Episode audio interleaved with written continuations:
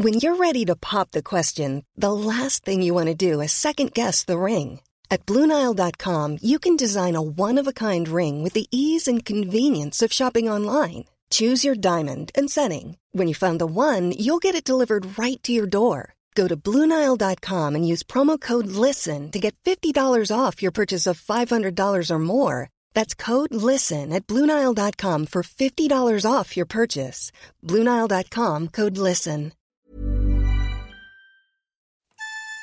Tu n'as pas de chance, camarade. C'est moche qui t'arrive, hein Ça, on peut dire que s'il y a une tuile qui tombe, elle est pour moi. Oh, alors ça, ça vraiment, c'est la tuile, hein. Oh là là là là là. On ne sait pas toujours sur quoi on marche. Vous allez pour planter un arbre dans votre jardin et vous tombez sur un trésor. Vous voilà riche. Enfin, peut-être pas. Marc et Fabienne achètent un pavillon où ils emménagent en juin 2016. La petite propriété est dotée d'un beau terrain d'environ 800 mètres carrés, mais plutôt nu. Pas d'arbres, pas de massif floral. En fait, les anciens propriétaires s'en servaient comme potager. On y trouvait des choux, des tomates, des pommes de terre, mais pas seulement. En creusant sur environ 50 cm de terre pour planter un cerisier, Marc découvre un petit coffre contenant plusieurs bijoux de valeur et cinq lingots d'or. À titre indicatif, fin 2016, le lingot d'un kilo atteint 37 160 euros. Avec 5 lingots, on obtient 185 800 euros. C'est à peu près le prix qu'ils ont payé leur pavillon. La loi fait obligation de déclarer ce type de découverte à la police. C'est ce que fait Marc dès le lendemain. À peine le temps pour Marc et Fabienne d'imaginer une croisière dans les mers du Sud que les enfants des anciens propriétaires sont prévenus. Ils réclament la totalité de la trouvaille miraculeuse. C'est à leurs parents et ils le prouveront. Alors, légalement, à qui appartient le magot? Bonjour Françoise Maréchal Tiolan. Bonjour. Je le rappelle, vous êtes avocat médiateur au barreau de Paris, intervenant principalement dans les conflits au travail et les conflits intrafamiliaux.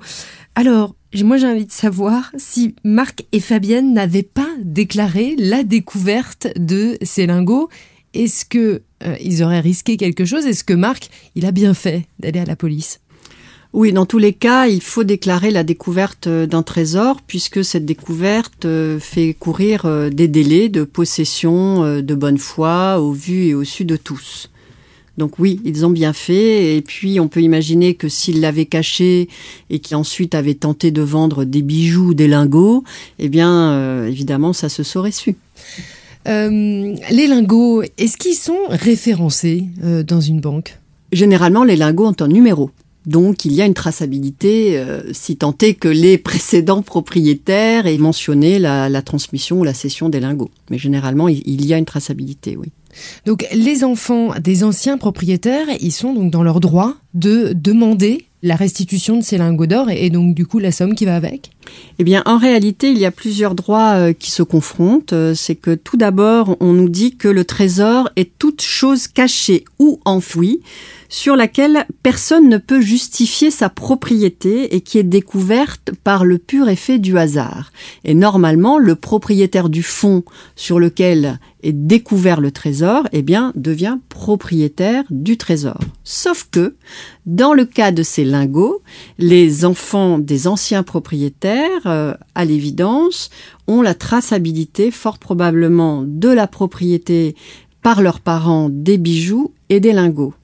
Et en réalité, ce droit de propriété est imprescriptible, c'est-à-dire que s'ils parviennent à rapporter la preuve de la propriété par leurs parents de ces biens, eh bien, effectivement, ils sont propriétaires en tant qu'héritiers de ces lingots et de ces bijoux. Alors, en petit détail, pour les bijoux, on peut effectivement apporter la preuve. Pour les lingots, s'ils sont tracés dans une banque, de toute façon, on pourra remonter au premier propriétaire.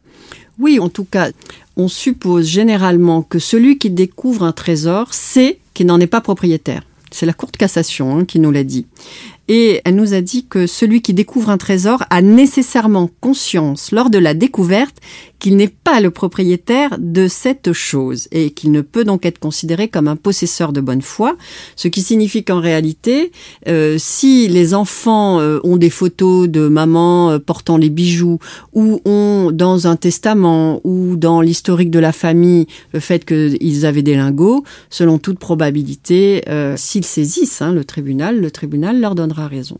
J'ai envie de savoir si les enfants, ils ont vendu donc à Marc et Fabienne euh, cette maison à la suite d'un héritage. Est-ce que l'État peut demander des frais de succession sur les lingots?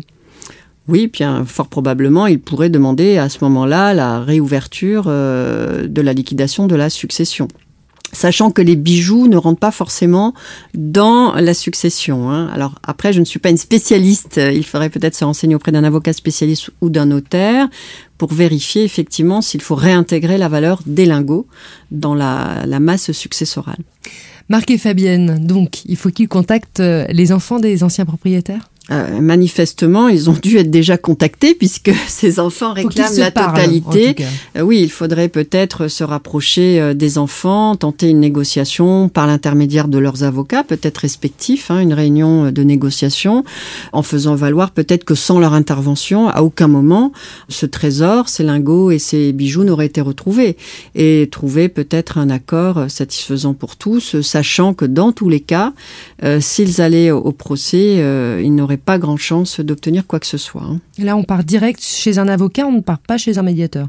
Oui, alors peut-être que l'avantage d'un avocat dans ce contexte-là, c'est que si chacun est assisté d'un avocat, cela garantit par le secret professionnel les échanges. Cela n'empêche pas euh, que les avocats pourraient faire intervenir un médiateur dans leurs échanges, mais certains avocats, par exemple, sont formés à ce que l'on appelle la procédure participative ou le droit collaboratif par lequel euh, chaque partie assistée de leur avocat signe une convention dans laquelle ils s'engagent à trouver une solution amiable à leurs différends en listant les pièces qu'ils vont apporter et en s'engageant dans un délai. Et tout cela est garanti par le secret professionnel et euh, donc euh, cela peut très bien fonctionner. Est-ce que Marc et Fabienne euh, auraient pu ne rien dire et au final, qu'est-ce qu'ils risquaient de ne rien dire? Ils risquaient tout simplement de devoir tout rembourser avec des dommages et intérêts euh, et peut-être même avec euh, oui, une procédure donc à l'appui. Merci beaucoup et à très bientôt Françoise Maréchal-Thiolan. Merci à vous.